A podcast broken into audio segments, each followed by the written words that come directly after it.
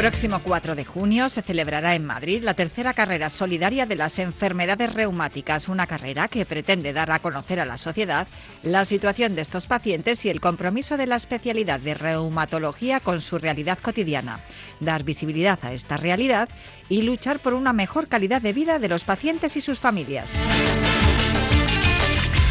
Más de 10 millones de personas sufren distintas enfermedades reumáticas en España. Algunas de ellas, como la artrosis, son más conocidas entre la población, pero otras, como la artritis reumatoide, el lupus, la esclerosis sistémica, el síndrome de Sjögren, la artritis idiopática juvenil y decenas de enfermedades, son mucho más desconocidas, al igual que los médicos especializados en diagnosticarlas y tratarlas, los reumatólogos.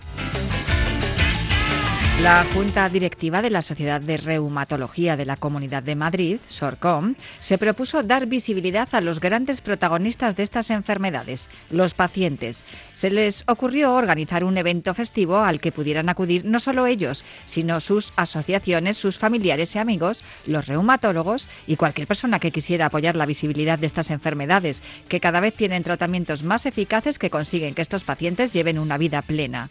Además, se propusieron que este proyecto tuviera un fin 100% solidario. Los fondos recaudados de las inscripciones de esta carrera serán destinados íntegramente a una asociación de pacientes con enfermedades reumáticas de ámbito nacional o de la Comunidad de Madrid.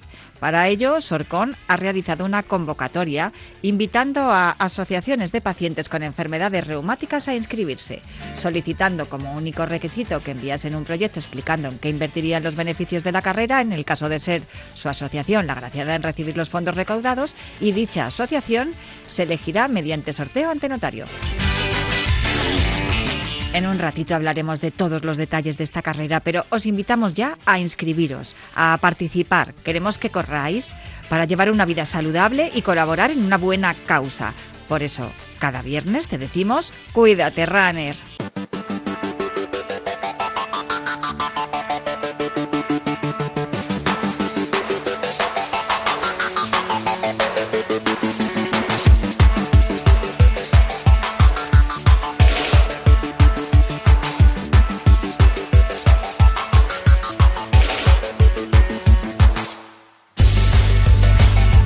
Cuídate Runner con Natalia Freire.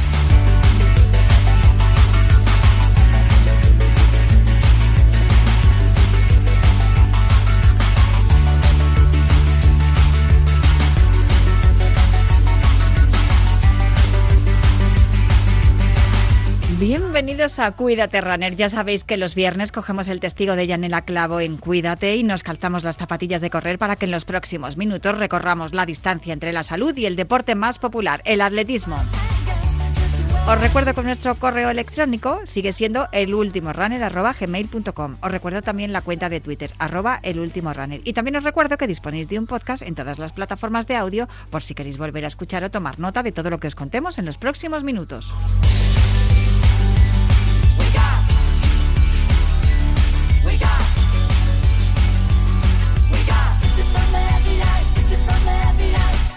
A los mandos técnicos me acompaña Iñaki Serrano, que ya está haciendo que todo suene a la perfección. Y ponemos el cronómetro y el orden a esta carrera popular en forma de programa de radio que comienza ya.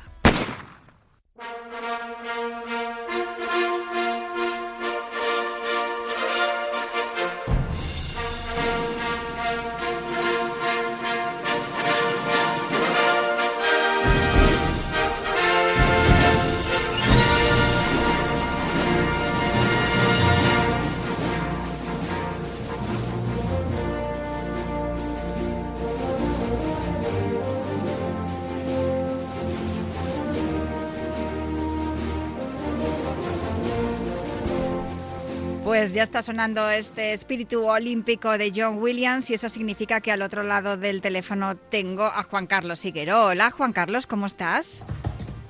Hola, muy buenas Natalia. Bien, mira, por aquí por Madrid, eh, que esta tarde tenemos un gran meeting en Andújar. Vamos a estar en Radio Televisión Española para poder narrar lo que acontezca en una jornada que se presume más que apasionante esta tarde.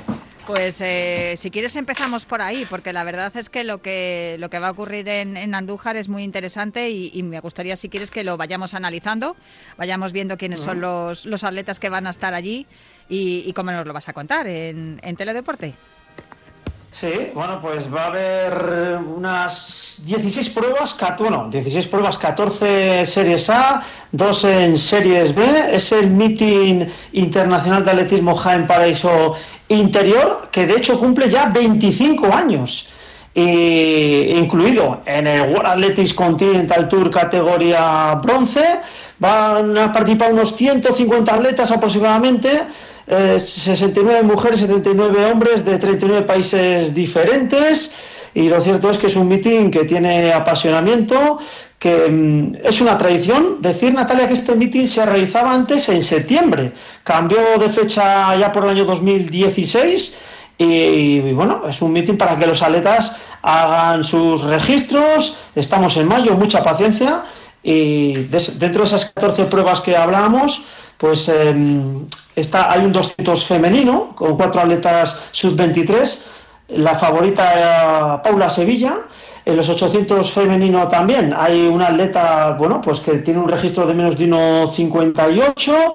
Aquí no hay española, solo la liebre. En el 5000 femenino, cinco atletas que han bajado a lo largo de su carrera deportiva de los 15-30. Tampoco a haber eh, atletas españolas en, esta prueba.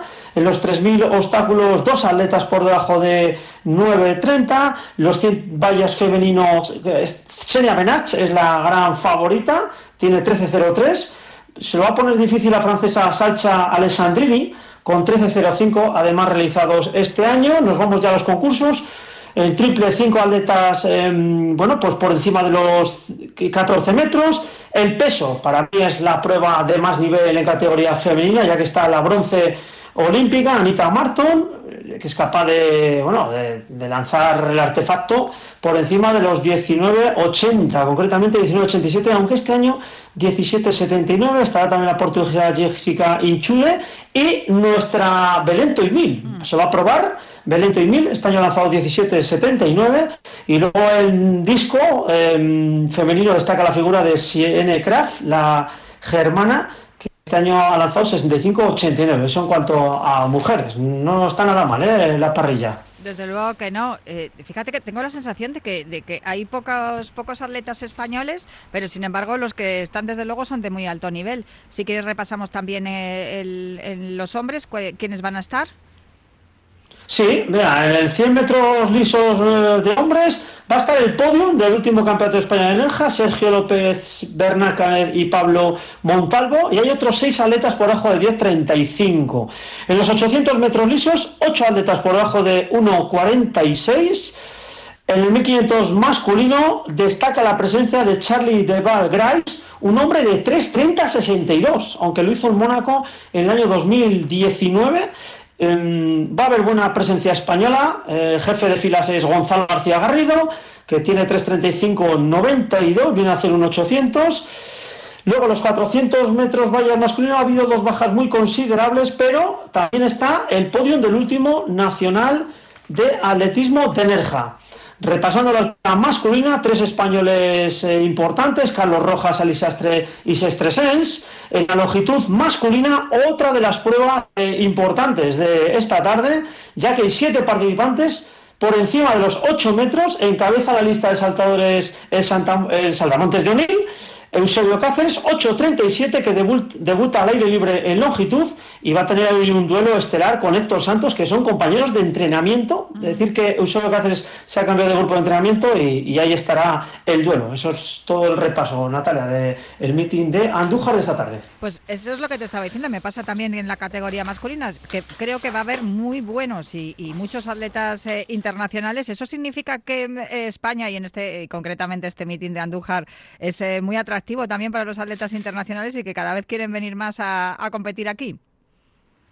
Sí, yo creo que, que, este meeting viene muy bien para todos los atletas intentar hacer esas marcas en busca de la caza de las mínimas, en busca de la caza de los puntos, del Global Calendar, es un meeting categoría bronce, con lo cual puntúa de cara a esas mínimas, que hablamos del Mundial de Budapest, y como dices Natalia, bueno, pues em, los atletas españoles que hay pues son de, mucha entidad. No hay muchos realmente, porque es que hay, muchas competiciones, dentro de poco está Huelva, hay más... Eh, pruebas del, Global Calendar, mira, hasta de Continental Tour, Natalia, hay hasta 180 mítines este año, 180 ¿eh? mítines, una auténtica barbaridad, con lo cual los atletas tienen que elegir muy a la carta para ver sus estados de forma y en esta ocasión pues, no va a haber mucha participación española en este mitin. Pues mira, de estados de forma y de preparar pruebas estuvieron hablando anoche. de todos modos, no sé si hay alguna otra cosa más que me quieras eh, contar, algo importante para este fin de semana. Mira, hay otros tres mítines que hay que tener muy en cuenta, empezando por el trofeo de Ana Pérez en Valladolid, que será mañana, sábado por la tarde. Participará Bruno Ortega en los 200, Óscar Usillo en los 400, Iker Arocena en longitud, Carlos Tobalina en peso, Lucía Carrillo en 100 y 200 y Andrea Jiménez en 400. Luego también otro mitin en Cantabria, en los corrales de Huelna y en Granada, el mitin de atletismo eh, Paco Sánchez Vargas, todo el sábado por la tarde, o sea que mucho, mucho atletismo.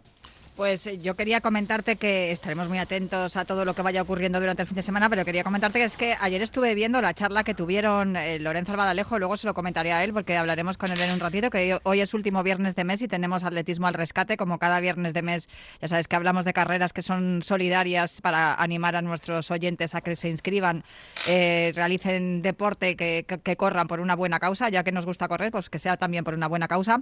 Pero es que estuve escuchando muy atentamente todo lo que estuvieron hablando Lorenzo Albadalejo y, Diego García Carrera, ya sabes que es uno de nuestros eh, mejores eh, marchadores con grandísimos éxitos internacionales, además uno de los, creo que es uno de los atletas que más contribuye ¿no? a la difusión y a la, visibilidad de, una prueba que es, que es la marcha, que últimamente está siendo muy maltratada. Lo hemos comentado en, los últimas, en las últimas semanas, yo creo que cada semana prácticamente lo hemos estado diciendo. Eh, nos volvimos de Podebrady de, de la República Checa del Campeonato de Europa de, de marcha por, por, equipos, con un récord del mundo de María Pérez, con un montón de medallas, eh, España con, con, con, el, con el oro. Y sin embargo, em, después de escuchar ayer en, en, el canal de Twitch de Lorenzo Albadarejo, Deporte desde dentro, eh, todo lo que estuvieron hablando, me quedé con varias frases muy, muy yo creo que son muy claras, ¿no? Una de ellas, nadie tiene ni idea de nada y nadie asume la culpa. Esto con respecto a lo que está ocurriendo con las pruebas de marcha. Para poner al día los oyentes, eh, se eliminó la prueba de 50 kilómetros marcha, que es absolutamente distinta a la de 20 kilómetros marcha, y se sustituyó por la de 35, que es casi casi lo mismo. La prueba estuvo que en el Mundial de Oregón, el, podio femenino estuvo eh, de la distancia de 20 kilómetros y la de 35 era el mismo. O sea, es que es así de claro. Prácticamente es la misma preparación y es la misma forma de, de competir. Y aunque sean 15 kilómetros más, que parece mucho, para los marchadores no es lo mismo 35 que 50, evidentemente. Una de las razones que se esgrimía para eliminar esta prueba de 50 kilómetros marcha es que es muy larga para, para, retransmitirla por televisión. Bueno, pues oye, para eso está la multipantalla, ¿no? Vamos, digo yo. Eso por un lado. y luego también decía Diego que mm, no sabemos con certeza qué es lo que va a ocurrir con la nueva prueba. La nueva prueba, para poner también al día a los oyentes, es que se va a hacer una maratón mixta. Es decir, lo explicó muy bien ayer eh, Diego García Carrera. Yo le invito a todos los oyentes que si quieren enterarse bien de qué es lo que está ocurriendo con la marcha internacional y especialmente, claro, esto afecta directamente a la marcha española, que vayan al canal de, YouTube o de Twitch de, Lorenzo Albadalejo y vean esa charla. Em, la, prueba consiste en dos relevos. El equipo, un hombre y una mujer. El hombre corre 10 kilómetros. Se tira a descansar un rato y, coge el relevo, el testigo, la, mujer. Después se va ella a descansar y el, que ha estado descansando, vete tú a saber cuánto tiempo, lo que haya tardado en hacer esos 10 kilómetros su compañera, pues tiene que volver a correr y, y, después lo mismo tiene que hacer la atleta. O sea, son turnos. Es decir, no se va a hacer una carrera larga de 10 kilómetros, ni una carrera de 20, ni una carrera de 35, ni una carrera de 50, que es a lo que están acostumbrados los marchadores a entrenar, sino que se van a hacer, esto va a ser una carrera interrumpida. 10 kilómetros, descanso mientras corre la compañera, luego corres tú otra vez y luego la compañera, mientras que tú estás corriendo, estará descansando para volver a correr otra vez 10 kilómetros. Es decir, esta prueba no se ha hecho jamás, no se ha entrenado jamás. Y como decía ayer Diego, no sabemos con certeza qué va a pasar con esta prueba, cómo van a responder los cuerpos de, de los atletas, no sabemos bien cómo entrenarla, pero es que los Juegos Olímpicos son en, en un año, están ahí ya. A mí me parece, y lo calificó esto también ayer Diego García Carrera, que esto es un poco chapuza. No sé a quién se le ha ocurrido hacer esto. Y también otra cosa que dijo ayer Diego, lo que me extraña y me sorprende es que desde las federaciones y desde el colectivo de la marcha, que también decía ayer Diego que a él no le afecta directamente, pero claro, afecta a su colectivo, que no se esté poniendo el grito en el cielo. Yo, después de ver la charla ayer con, con Lorenzo de Diego García Carrera, eh, de verdad que acabé indignada porque dije, esto no se puede consentir. Es que esto es como si de repente te dicen que al fútbol ya no se juega, ya si metes gol ya no es gol, es solo medio gol. Es que es, cambiar las reglas del juego. No sé qué opinas tú como atleta de élite y también como compañero de los marchadores. Bueno, pues yo, mira, lo primero que opino Natalia, que si a España le quitan la marcha atlética, perdemos muchísimas opciones de medalla en grandes campeonatos, porque recordad que es la prueba más laureada ¿eh? del atletismo español. A nivel global, a nivel eh, planetario, ¿no? con los dirigentes que ahora del Comité Olímpico, o sea, perdón, del, de la World Athletics, eh, bueno, pues están haciendo una serie de cambios. Yo no llego a entender ¿por qué afecta tanto la marcha? ¿Y por qué digo esto, Natalia?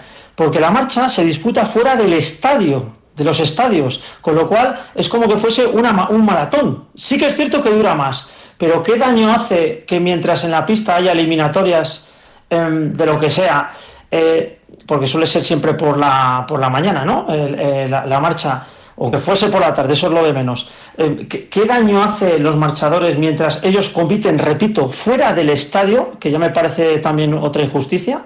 ¿Vale? Pues eh, encima que compiten fuera del estadio, ahora les quitan la disciplina de los 50. Yo no lo veo. Yo creo que hay cosas que no se pueden tocar. Eh, la historia del atletismo es la historia del atletismo y yo pienso que, hay cosas que, no se pueden tocar y, lo están tocando. Eh, los marchadores están crispados, los entrenadores están crispados. ¿Por qué? Porque no saben qué, ¿Qué hacer? Están ahora mismo pues casi en un desamparo total administrativo, porque hay gente que vive de esto, evidentemente, y les han trastocado los papeles. Lo has explicado perfectamente. Eh, eh, van a hacer un maratón por equipos eh, para hacer una prueba, a ver, qué tal sale. Quieren dar, se quiere dar espectáculo, pero esos experimentos ya hemos visto que, son difíciles que salgan a flote. Ya vimos cómo cambiaban el 50 kilómetros al 35 eh, fracaso total, incluso voces autorizadas como Jesús Ángel García Bragado, que estuvo comentando las pruebas con nosotros en Radio Televisión Española, lo decía. Dices que son iguales, el 20 y el 35 son prácticamente lo mismo, con lo cual... Yo no sé, Natalia, eh, qué va a pasar con la marcha. Espero que la World Athletics recapacite que, y que volvamos a, lo antiguo, a lo de antes, que parece que lo antiguo nunca vale y lo nuevo es lo que vale. Eh, no sé, la verdad que yo, a mí me entristece mucho, como bien decías, yo tengo muchos compañeros que realizan marcha, eh, hablo con ellos y la verdad que están muy dolidos, ¿eh? están realmente dolidos. Es que uno de los temores de Diego García Carrera, que lo, dijo ayer también con Lorenzo Albadalejo en, en, su canal de Twitch, es que, claro, que también sea un fracaso lo que, lo que pueda ocurrir con esta prueba mixta de, de los 42 kilómetros, que resulte que no sea atractivo para la gente y digan, bueno, pues nos vamos a cargar la marcha directamente. Y que, claro, él también hacía el paralelismo de la Federación de Atletismo, la internacional y las nacionales, con otras. El atletismo tiene tantas disciplinas que a lo mejor que se les caiga una les da un poco igual. No es lo mismo con una federación de baloncesto que si no hay baloncesto no hay baloncesto. Pero el temor de, los marchadores es que directamente se elimine la disciplina de marcha de, del programa olímpico. Y eso yo creo que es un temor mm, que es bastante... Eh, que puede ser, se puede tener un, una base real, desde luego, que, que pueda ocurrir eso. En cualquier caso, en Podebradi se organizaron todos los equipos que iban a competir allí, toda la marcha europea se juntó y puso una pancarta diciendo que desde 1908 estaban disputándose las pruebas de marcha y que se, se respetara la historia. Pero chico, no sé, yo creo que yo me voy a comprometer a hacer un poco de ruido desde aquí, desde Cuídate Runner, porque creo que además la marcha es una, una disciplina que, que, es muy atractiva. Se ha visto con las pruebas que se han organizado aquí en Madrid, en la Gran Vía, cuando, hemos visto a los marchadores correr por, por el centro de Madrid. Y, y, además que igual no es tan, no es tan lesiva ni es tan difícil como, como correr. Y, y sin duda deberíamos de protegerla, sobre todo porque además es que España es una potencia en la marcha. Es que España, yo creo que desde, desde aquí tendríamos eh, que apretar porque mm, eh, es, es, una de las disciplinas del atletismo que más medallas nos ha dado a nivel internacional. Sí, es la que más réditos nos ha dado, ¿eh? de, incluso el puesto de finalista. Y, y, es una pena, Natalia, de verdad que es algo que nadie nos gustaría que pase, pero todo parece ser que la World bueno, pues ha tomado esas medidas. Y repito, ¿eh? no quiero ser peso, Natalia, sigo sin comprender eh, qué mal daño hace 50 kilómetros fuera del estadio de un gran campeonato cuando se está realizando el curso en las actividades en el estadio. La marcha está fuera del estadio. Se puede atender a, las a, las dos disciplinas al mismo tiempo. O sea, no quita nada del estadio. Eh, eh, las pruebas siguen. Eh, luego, pues incluso el podio lo, hacen eh, fuera, como hemos visto, recoger su medalla a Álvaro, a María, que ahora están en, pleno apogeo, y lo cierto es que, es una pena, es una pena que, haya estos cambios tan drásticos. No sé, los, realmente es que yo, Natalia, no me han dado una explicación para decir, oye, pues, pues, pues tenéis razón, ¿no? Pues, pero es que todavía yo no veo una explicación clara y concisa de por qué quieren eliminar, por qué han eliminado el 50 primero y por qué ahora pues se quieren cargar esto. Vamos a ver lo que ocurre con, ese maratón. Yo creo que es porque los que toman las decisiones no son atletas, posiblemente sea por eso. Bueno, pues eh, seguiremos dando la matraca con este tema, seguro. seguiremos Nos fastidia estar, en este tono porque, joder, aquí se viene a contar cosas eh, divertidas, pero claro, tenemos que, lo que dices tú, Natalia, ¿no? Hacer un poco de ruido porque... Es una reivindicación esto. Eh, claro, claro, es que hay muchas personas eh, que, hacen marcha y sobre todo, repito, nuestro país, eh, los muchos de los mayores éxitos han venido desde la marcha española. Bueno, pues así nos quedamos con esto y hablamos el próximo viernes seguro de, cosas más interesantes, a ver si recapacitan desde los altos estamentos de, World Athletics y, porque claro, estamos en sus manos. Al final nosotros poco podemos hacer si las normas las dictan ellos. Pues un abrazo muy fuerte, Juan Carlos. Pásalo muy bien esta tarde y, cuéntanoslo todo fenomenal, eh, lo que pasa en Andújar. Un abrazo. Fantástico, un abrazo Natalia, buen fin de semana. Pues eh, continuamos ahora, pero hacemos una pausita para el habituallamiento y seguimos.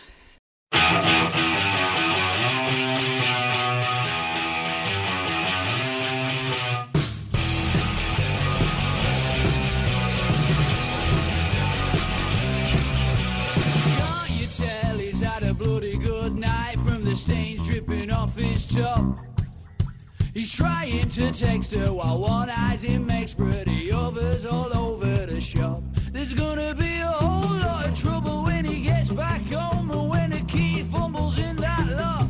There's gonna be a whole lot of trouble if he makes it back, but I don't think that he's gonna stop. Not for nothing, he's a low que escucho a los Raytons me vengo arriba y además mucho más porque sé que al otro lado del teléfono tengo una persona que me va a aconsejar y me va a dar buenos, muy, buenas opciones para que yo me encuentre muchísimo mejor todavía que escuchando esta canción. Sex de Bode, manager de salud y deporte de Kern Pharma.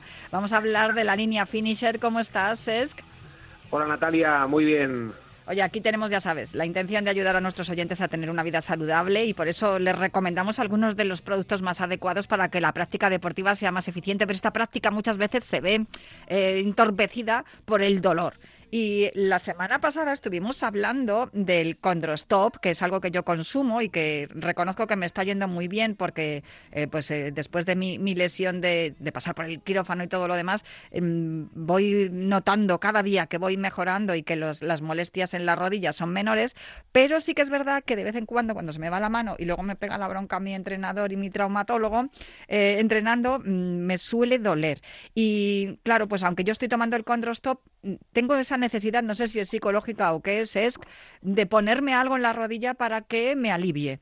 Y no sé si esto que te voy a preguntar eh, tiene que ver con, esa mejora de, mi, de mis molestias, el condrostop tópico, porque Claro, yo tomo el Condrostop habitualmente, pero cuando un día me paso con el entrenamiento, tengo esa necesidad. ¿Me sirve o es una cosa solamente que me hago yo en la cabeza? No, hombre, al final eh, el Condrostop tópico eh, es una manera de, poder eh, masajear las zonas donde tenemos el dolor articular, buscando pues aliviar ¿no? el dolor gracias a los ingredientes que lleva el producto, ¿no? sobre todo pues ingredientes como artagofito, eh, pues también toda la parte de, cúrcuma, eh, son ingredientes antiinflamatorios y que usándolo pues a nivel eh, tópico de manera regular conseguimos pues aliviar el dolor, ¿no? También se puede tomar o utilizar, mejor dicho en este caso, porque es para masajear antes o después de la actividad deportiva, para poco preparar los ligamentos, las articulaciones para la actividad que vamos a realizar y de esta manera pues también poder evitar lesiones, ¿no? porque el producto al final lo que busca es una sensación también de, confort, eh, tanto antes como después, y sobre todo pues eh, después del ejercicio ayudando a, la recuperación de la musculatura y ligamentos. He leído que tiene árnica entre sus ingredientes, que yo recuerdo el árnica cuando mis hijos eran pequeños y, de esto que están aprendiendo a caminar y se daban un golpe y les ponías la, barra de, de, árnica y enseguida les bajaba el chichón. ¿Esto también actúa así, de esta manera en esta, en esta crema, en esta, en esta eh, condrostop tópico? Sí, sí, al final es la árnica tal cual eh, dices, o sea, al final la árnica se puede usar eh, sola, eh, digamos, para, utilizar en la recuperación de un golpe, porque al final es antiinflamatoria, y en este caso, pues también he utilizado y mezclado pues con, otros ingredientes, ¿no? Como comentaba, pues el caso de artagofito, el bambú y la boswellia, que son también antiinflamatorios, eh, ayudan, ¿no? En, nuestro caso, además, también tenemos ingredientes como colágeno hidrolizado, eh, condroitina, ácido hialurónico, MSM, que al final son mm. una mezcla muy potente de ingredientes que tanto a nivel oral como a nivel también tópico nos ayudan entre todos a, conseguir esa sensación de, alivio en caso de tener dolor, pero también un poco para preparar la musculatura, como decía antes, y la articulación para, para hacer deporte. Oye, ¿qué es el algisium? Que eso no lo había leído nunca y he visto que está dentro de sus ingredientes.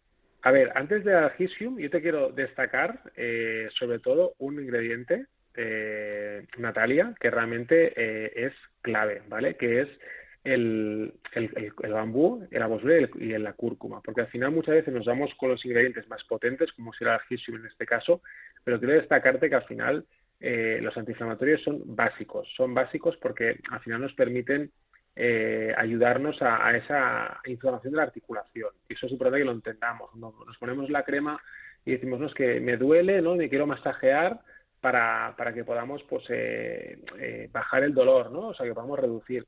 Pues al final lo que se consigue es reducir el dolor gracias al antiinflamatorio. Y muchas veces pensamos en ingredientes, digamos, patentados, ¿no? Como, como puede ser el colágeno, eh, puede ser pues en este caso algisium, ¿no?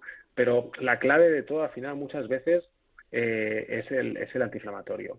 Volviendo a tu pregunta, el caso del algisium al final no deja de ser un derivado del, silicio, que al final lo que busca también es eh, ayudar ¿no? a esa hidratación, a esa parte también un poco de, de, la piel, ¿no? Para, para, dar también un poco eh, actividad metabólica internamente y que ayude también que, que se absorba, ¿no? en la piel y ayuda también un poco a, ese desarrollo correcto de, la piel, ¿no? Por lo tanto, es clave, eh, sobre todo la mezcla de, ingredientes y, poderlo, en este caso, pues el silicio, que al final Algisium es la marca, digamos, eh, registrada en este caso, ¿no? Pero al final no deja de ser silicio, que nos ayuda mucho eh, en el desarrollo de esa mejora articular del producto. Bueno, yo no lo he probado, pero lo voy a hacer la próxima vez que tenga un entrenamiento un poco más exigente y note algún tipo de molestia en la rodilla. Voy a probarlo a ver qué tal, pero me ha llamado la atención que me has dicho que también me lo podría poner antes. Eh, Exacto, sí. sí al final el, producto está enfocado con nuestro tópico tanto para antes o después de la actividad deportiva o cualquier momento del día. O sea, al final si tenemos una molestia articular en la rodilla, en el codo o en cualquier sitio que nos moleste, lo podemos utilizar a diario eh, en un momento o dos momentos al día. Pero luego también, si tenemos esa sensación de molestias antes de ir a correr, eh, o antes de ir en bici o hacer cualquier deporte que practiquemos, podemos masajearnos esa zona para un poco preparar, calentar, eh, aunque el producto es sin efecto frío ni calor, o sea, es un producto... Ah, genial, porque eso lo llevo fatal. ¿eh? Sí, Te lo iba a preguntar, ¿eh? o sea, qué bien, o sea, no, hay ninguna sensación de esas de de repente frío o calor. Vale, vale. Exacto, y además el, aroma es de eucalipto, o sea, es un aroma muy agradable, un buen olor, y al final la sensación es normal, un frío ni calor, por lo tanto nos permite preparar la musculatura, pero sin calentarla. A ver, o sea que por, lo que estoy entendiendo, a ver si lo he entendido bien, o sea, yo me, puedo duchar por las mañanas, venirme a trabajar y, o sea, antes de, vestirme, ponerme un poco de Condrostop si he tenido, o, bueno, si simplemente probarlo. Y luego por la tarde ir a entrenar y volverme a poner un poco más del gel tópico en la piel. ¿No? Exacto. Lo puedo hacer así. Sí, sí, lo podemos utilizar durante el día y antes y o durante después de la actividad deportiva. Vale, pues lo voy a probar y te lo cuento el próximo día. De todos modos, esto mancha la ropa porque es importante, porque claro, si me lo pongo después, justo cuando salgo de la ducha y luego me tengo que vestir, si me mancha la ropa, la liamos. Bueno, al final el tema de la ropa sí que es importante, porque no deja de ser un producto que, es tópico, que tiene que absorberse, por lo tanto, eh, si te lo pones, si te pones la ropa encima, pues lógicamente te va a quedar un poco enganchado. Entonces es mejor Esperar un poco a que se absorba. Sí, dejar que respire un poco también y, que se absorba bien. Eso es importante también. Vale, estupendo, pero no deja mancha, ¿no? O sea que no hay problema con eso. No deja mancha, vale, estupendo. pero bueno, para uno es bueno que, respire un poco. Vale, estupendo. Pues así lo haré. Pues eh, muchísimas gracias, por este, este consejo. Yo ya tengo el kit completo, o sea, ya tengo los, los sobres, el bote de Condrostop y ahora también el, el gel tópico, la crema para poder ponérmela. Ya te contaré qué tal los resultados. Muchísimas gracias por acompañarme un viernes más aquí en Cuídate Runner. Un abrazo fuerte. Un abrazo, Natalia. Gracias.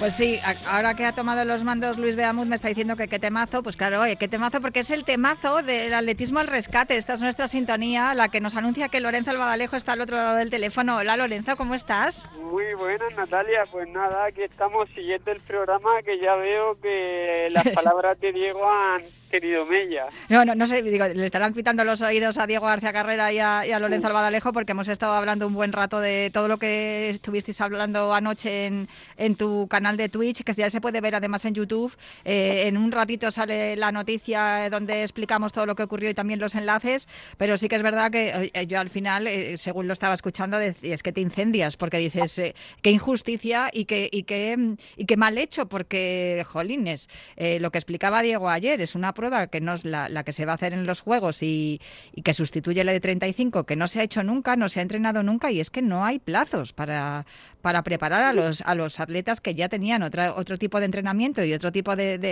de, disciplina para, para que puedan adaptarse ahora a esta. Es, va a ser muy complicado y, y sí que es verdad que da un poco de miedo porque, mm, tal como comentabais anoche, esto parece que es un golpe mortal a la marcha yo creo al final que eh, ayer me moría de pena hablando contigo. Eh, creo que si, si un medio como Marca, que es el medio más, más leído de este país, sea deportivo o no, ha confiado en mí y, y me está cubriendo este, este espacio es precisamente por lo que se vio ayer, ¿no? Yo no busco noticias periodísticas, yo no busco entrevistas, yo lo que simplemente busco es traer a compañeros, traer a amigos y que me y que se abran en mi canal, ¿no? Que, que, que la gente vea lo que hay detrás del deportista que en este caso hace solo unos días ganó una medalla para la selección española, ¿no? Y ayer lo que vi fue esa frustración, esa desolación, esa sensación de impotencia, esa sensación de indefensión, que al final cuando estás dentro y sobre todo cuando has sido deportista, porque yo al final, yo no soy un periodista, yo soy un deportista que ya por desgracia no puedo competir y que he decidido meterme en el mundo de los medios de comunicación para dar cobertura a otros deportistas. Mm, yo lo veía, Natalia, a mí me llevaban los demonios. Bueno, es que hemos vuelto de Brady con un récord del mundo de María Pérez. O sea, es que es tremendo que una disciplina como la marcha, con la adaptación que han tenido que hacer los atletas de los 50 a los 35, no es el caso de Diego ni de María, por ejemplo, pero fíjate que la fácil, ha sido muy fácil la adaptación de 20 a 35, lo que comentábamos antes con Juan Carlos Higuero, que es que los 20 y los 35 son prácticamente lo mismo, pero claro, eliminar una disciplina tan épica como los 50 kilómetros marcha y sustituirla por una prueba de relevos en los que se hacen 10 kilómetros descansas y otros 10 kilómetros descansas, eh, no sé yo, es que no se entrena igual, no es lo mismo, es que no es lo mismo entrenar velocidad que entrenar larga distancia o, entrenar fondo, es que no, no, no tienen nada que ver. Entonces, eh, bueno, esto hay que revisarlo. Me imagino que una de las cosas que comentó ayer Diego en tu canal era que, que, no entendía o, le sorprendía que no hubiera más gente protestando, que no hubiesen habido más protestas como las que, hubo en Podebradi. Pero bueno, seguiremos yo, como le he dicho antes a Juan Carlos y te digo a ti también, seguiremos dando la matraca por aquí con este tema. Al final, al final, Natalia, yo, y ya para enlazar con la sección, que es lo que nos ocupa ahora mismo, yo creo que llegamos a un punto eh, que eh, parece que faltan sitios donde se pueda reclamar cierto tipo de cosas, ¿no? O sea, a ti a mí se nos ocurre esta sección de atletismo al rescate porque decimos, con la sensibilidad que hay en el mundo del deporte popular y concretamente en el mundo del atletismo popular, por las causas solidarias, por las causas benéficas, por ayudar a la gente que lo necesita, ¿cómo es que los medios de comunicación y las instituciones no se están haciendo eco de esto? Pues ayer se demostró otra cosa, que es con los grandes resultados que hay en la marcha española, ¿cómo puede ser que nadie se esté dando cuenta de que se lo quieren cargar y de que nos quieren quitar opciones de medalla o medalla olímpica. Bueno, es que al final estamos en manos de World Athletics, Lorenzo. Es que claro, si ellos son los que lo dictaminan, el resto de federaciones tiene que acatar lo que hay. Claro, pero, yo te lancé una pregunta, Natalia. Si World Athletics o si el COI se decidiera, eh, tomara la decisión de quitar el 100 de los juegos, ¿qué pasaría con la Federación Americana o la inglesa? Claro, es que ahí también hay muchos intereses. En fin, lo que nos interesa hoy aquí es, como tú bien has dicho, el atletismo solidario, porque esta sección se llama Atletismo al Rescate y todos los últimos viernes de mes hablamos de carreras que son solidarias, que, destinan una parte de la inscripción o incluso el 100%, vamos a hablar de dos de ellas hoy, a, una causa solidaria. Y vamos a empezar hablando por una que yo le tengo un especial cariño y para eso hemos invitado a David Canseco, que es el responsable de prensa del Club Deportivo El Árbol. Hola David, ¿cómo estás? Un año más. Buenas tardes, Buenas tardes a todos. Oye, de esta carrera ah, solemos hablar de todos los años. Em, ya son unas cuantas ediciones, ¿no? 37, si no recuerdo mal. Exacto, 37 carreras del árbol y este año es la 19 Marcha por la Salud y la Integración. Es que... Estaba oyendo antes al compañero y la verdad es que se te ponen los pelos de punta. Pero bueno. No, eh, a ver, eh, lo que intentamos eh, en esta sección es desde luego llevar a, la gente, a los corredores populares, este deporte que nos gusta tanto, que es el atletismo, pero claro, nuestros ídolos, nuestros referentes son los atletas profesionales. Y si, les, si nos quedamos sin ellos, pues es, complicado. Bueno, vamos a hablar de vuestra carrera porque como hablamos son 37 las ediciones, algunas han sido muy difíciles de organizar y las habéis, las habéis sacado adelante porque vuestro club piensa mucho en el barrio, piensa mucho en la gente y piensa mucho también en ayudar. Hay dos recorridos, ¿verdad? Así es, Natalia. Eh, tenemos el, el, de la Marcha por la Salud, que es la primera actividad que comienza a las nueve y media de la mañana con su salida en Buenos Aires y su llegada en el Polideportivo de Palomeras.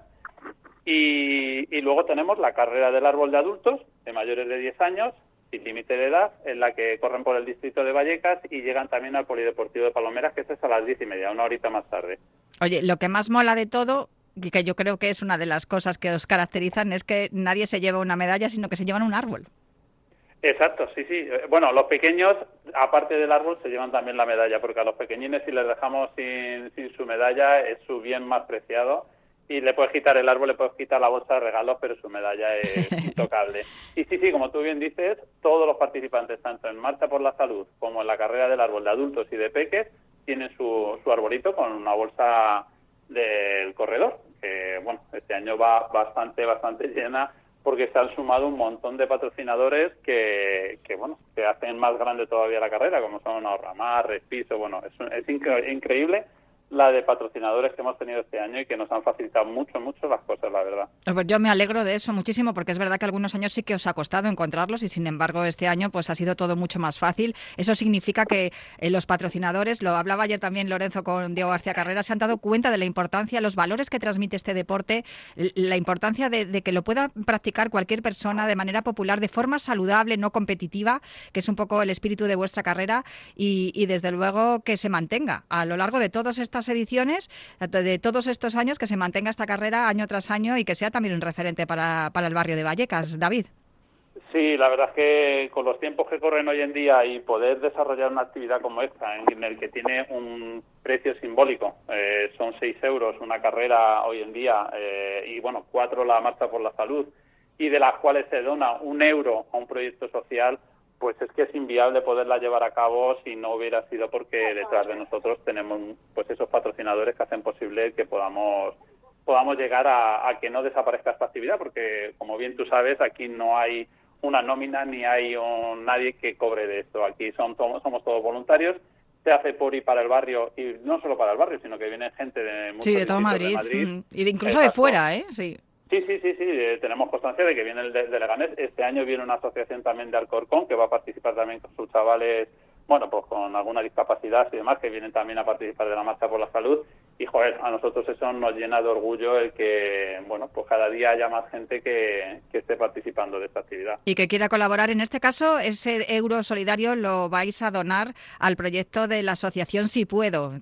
Por si alguien quiere mirarlo, www.asociacionsipuedo.com es una entidad sin ánimo de lucro con, con el objetivo de, potenciar al máximo la capacidad de las personas con alguna discapacidad intelectual. Cada año va ese euro para, para una asociación, este año para Asociación Si Puedo.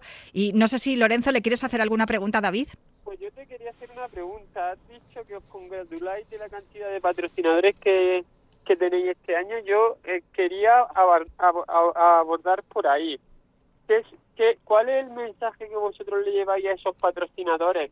Que ojalá cada vez más patrocinadores se sumasen a, a eventos de este tipo para que decidan apostar por vosotros, para que decidan invertir en este evento solidario. Pues mira, yo creo que sobre todo la transparencia y el saber que detrás de nosotros no hay un, digamos, una empresa o alguien, saben que somos, eh, cada uno tenemos nuestros trabajos, vivimos de nuestros trabajos y lo que hacemos esto es voluntario. Voluntario y sobre todo yo creo que lo que más les llena es que detrás hay un proyecto social al que va destinado ese pequeño granito de arena, porque no solucionamos la vida a nadie, pero sí que intentamos pues bueno paliar aquellas cuestiones que a día de hoy no tienen esos recursos que no tienen no tienen dentro de su asociación. El año pasado fue para Fundame, luego ha habido mi, eh, Princesa Red, fue Piel de Mariposa. Todos los años hay un proyecto social detrás y este año, si puedo, que encima este año eh, se va a quedar en Vallecas, porque esta asociación, si puedo, está dentro del distrito de Vallecas. Para nosotros también es un grado más dentro de, la carrera. ¿no? David, la última. Las inscripciones finalizaron el 19 de mayo, pero se puede colaborar, ¿verdad? A través de la web www.clubdeportivoelárbol.org. Sí, sí, y es más, hemos abierto el plazo porque hemos podido ampliar un poquito. Ah, qué bien. Y, y hasta mañana está abierto el plazo para poderse inscribir. La carrera es, sí, porque la carrera es el 4 de junio, es la semana que viene, o sea que todavía hay tiempo. Estupendo. Sí, sí, sí, Hasta, hasta, mañana pueden inscribirse tanto en Deportickets como en el Centro Comercial Madrid Sur, que ahí hay un establecimiento de décimas que está haciendo inscripciones hasta mañana. Pues estupendo, David Canseco, muchísimas gracias. Un abrazo muy fuerte y que vaya muy bien esta, esta edición de la Carrera del Árbol. Muchísimas gracias a ti, Natalia, por estar siempre ahí detrás y, bueno, dar esa voz al atletismo, que no se quede ahí, no sea todo fútbol, baloncesto, etcétera, sino que el atletismo también tenga ese referente. Y gracias a ti pues todas las semanas tenemos esta cabida. Pues muchísimas gracias, David. Un abrazo. Pues vamos a seguir hablando de una carrera también solidaria. Esta es 100% solidaria, es una carrera además importante. También se va a celebrar el día 4 de junio. Para hablar de ello tengo al otro lado del teléfono a Adrián Arcos. Hola, Adrián, ¿cómo estás? Hola, buenas tardes, Natalia. Estamos hablando de, la carrera de las enfermedades reumáticas. Hemos empezado el programa hablando de ello precisamente porque mm, es eh, posiblemente pues son muy comunes o son más habituales de lo que pensamos las enfermedades reumáticas, pero son muy desconocidas. Sí, pasa un poco eh, lo que nos sucede siempre, ¿no? Que eh, salvo que nosotros lo vivamos en primera persona o conozcamos un caso cercano en nuestra familia, pues eh, las, las, enfermedades reumáticas como que pasan a un segundo plano, parece que no existieran. Y la realidad es que más de 10 millones de personas padecen algún tipo de enfermedad reumática en nuestro país, o sea que estamos hablando de de un problema bastante extendido y que, bueno, que con esta carrera lo que queremos es darle esa visibilidad. Pues quería hablar con Carolina Merino, que es reumatóloga en el Hospital Universitario Puerta de Hierro Majadahonda y también es miembro de la Junta Directiva de SORCOM, que es la Sociedad de Reumatología de la Comunidad de Madrid. Hola Carolina, ¿cómo estás? Hola, buenas tardes.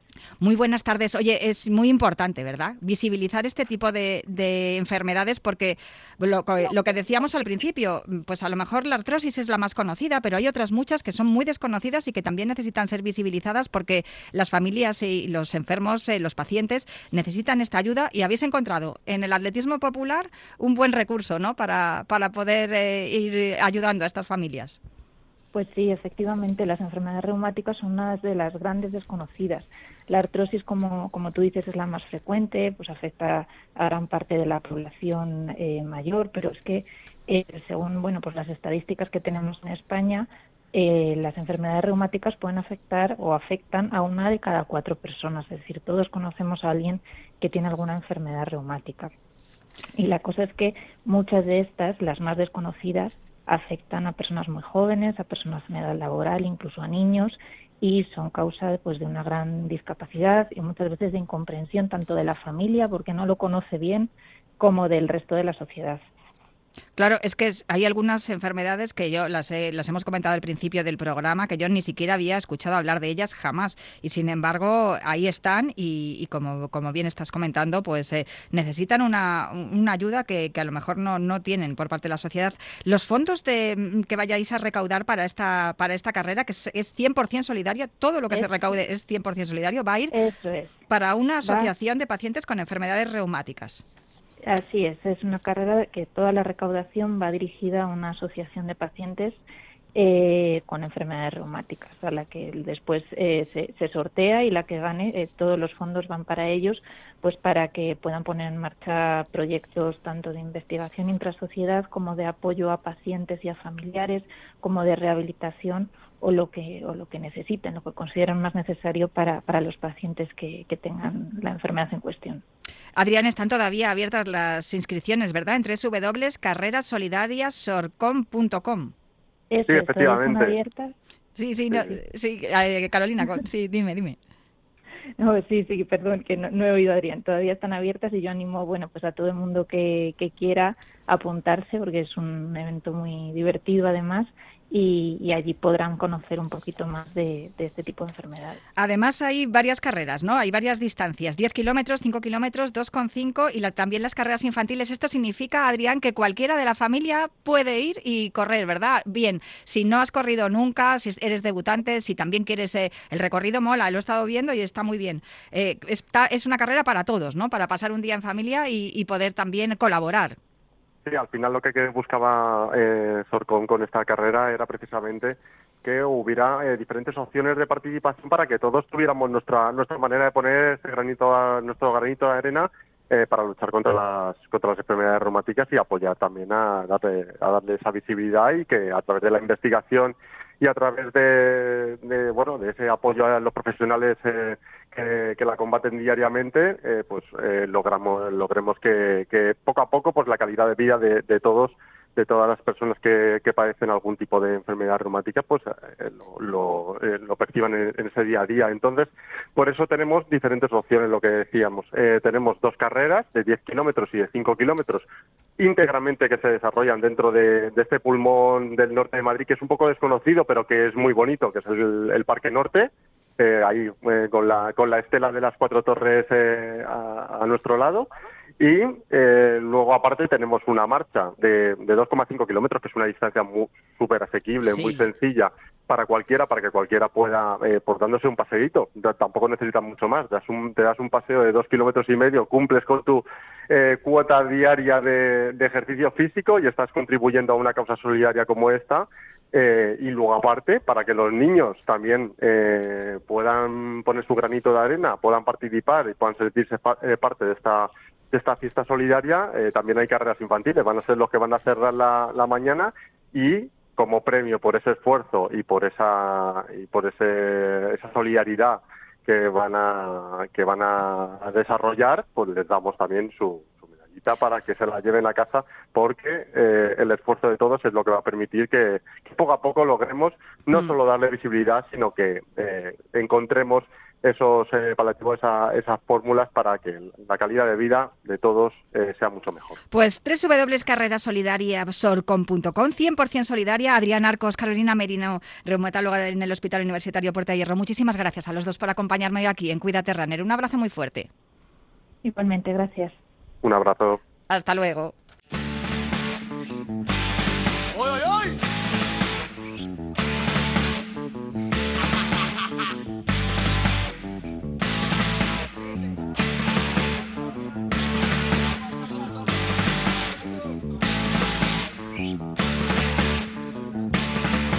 Los últimos viernes de mes nos despedimos con una recomendación musical a cargo de José Luis Capitán, que es atleta, amante del rock y enfermo de ELA. Tenéis su playlist en la cuenta de Spotify del último runner y la playlist se llama Capitán Runner.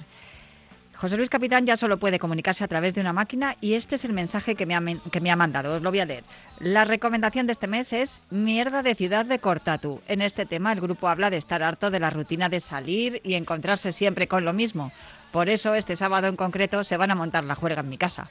Mi situación, como la de otros muchos enfermos en fase avanzada, hace que salgamos muy poco o nada y encontremos esa rutina a veces agobiante, encerrados en nuestras casas. Aunque este sábado, en la ruta de la Reconquista, de manera diferente a Cortatu, lo voy a disfrutar y a vivir a tope.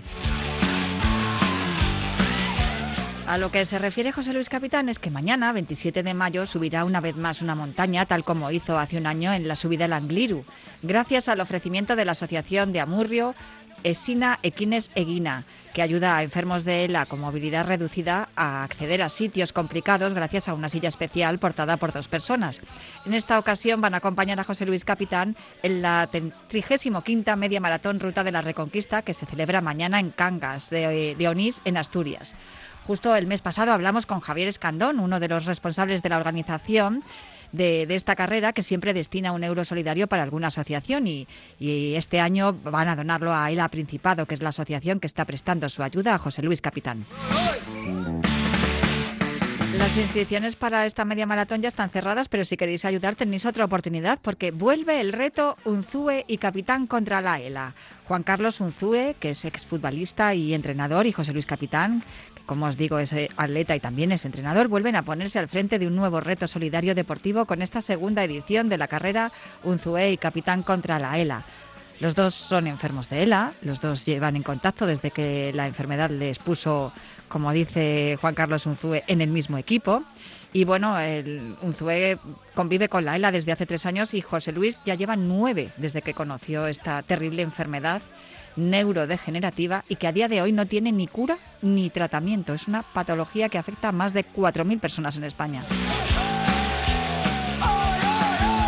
La vitalidad y el ánimo de Unzué y de Capitán siguen siendo su gran arma en la lucha contra la ELA y ambos se han convencido desde el inicio de que pese a las dificultades en su día a día, tienen que seguir transmitiendo un mensaje de ánimo, de lucha y de esperanza a todos los que sufren la ELA como ellos. Además, los dos se han convertido en abanderados de todo tipo de actos para dar visibilidad a la ELA y recaudar fondos de investigación para esta enfermedad, con el fin de buscar un tratamiento lo más pronto posible. Los dos, con la ayuda de colegas y de familiares, ponen en marcha esta carrera virtual por segundo año consecutivo que permitirá acumular kilómetros en bici, que es la gran pasión de un ZUE, y, corriendo también a pie, el deporte en el que destacó José Luis Capitán, con un claro fin recaudar fondos para la investigación en la lucha contra la ELA y lograr una gran visibilidad de esta enfermedad. Esta carrera, un y Capitán contra la ELA, arranca mañana mismo, mañana sábado 27 de mayo, y va a permitir inscribirse desde mañana mismo, en cualquier momento, durante casi un mes, porque el reto va a estar activo hasta el 25 de junio, que es domingo. La inscripción solo tiene un precio de 5 euros, que se van a donar íntegramente a la Fundación Luzón. Y una vez hecha la inscripción, se podrán acumular kilómetros tantas veces como se quiera hasta el final del reto. Gracias a la popularidad de Unzué, portero de primer nivel nacional que defendió las camisetas, entre otros, de los Asuna, del Barcelona, del Sevilla, del Tenerife y el Oviedo, eh, se espera congregar a un montón de amigos de reconocido prestigio del futbolista navarro y también por parte de José Luis Capitán, que llegó a ser tres veces subcampeón de España de carreras de montaña, pues todo el mundo del atletismo se ha volcado con él y seguramente que va a haber muchos atletas. Nosotros os invitamos a todos los que estéis escuchando a que os inscribáis en esta, en esta carrera www.unzueicapitancontralaela.org. Juan Carlos Unzué presentó hace más de un año su libro Juan Carlos Unzué, Una vida plena, y en él señala con rotundidad, os voy a leer una parte, tenemos que hacer ruido, se nos tiene que oír, porque los enfermos de ELA tenemos muchos problemas derivados de la propia enfermedad, como para que además las administraciones y los sistemas de sanidad públicos nos abandonen. En este sentido, tanto Juan Carlos eh, Unzué como José Luis Capitán se quejan amargamente de que la ley ELA que no busca otra cosa que una mínima garantía asistencial para todos los, enfermos desde el inicio del reconocimiento de su enfermedad, que lleva esta ley parada un año en el Poder Legislativo. Es un parón que nadie puede entender con respecto a esta enfermedad que acaba generando una dependencia total de quienes la sufren. Bueno, nosotros también ya estamos hartos, como dicen los Cortatu, así que venga, vamos a apoyar www.unzueicapitancontralaela.org y también tenéis la posibilidad de hacer donaciones para seguir ayudando en la lucha contra la ELA que irán destinadas a la investigación y que igualmente se canalizan a través de la Fundación Luzón. Y bueno, con esta recomendación musical de José Luis Capitán, Mierda de Ciudad, de Cortatu, nos despedimos hoy hasta el viernes que viene.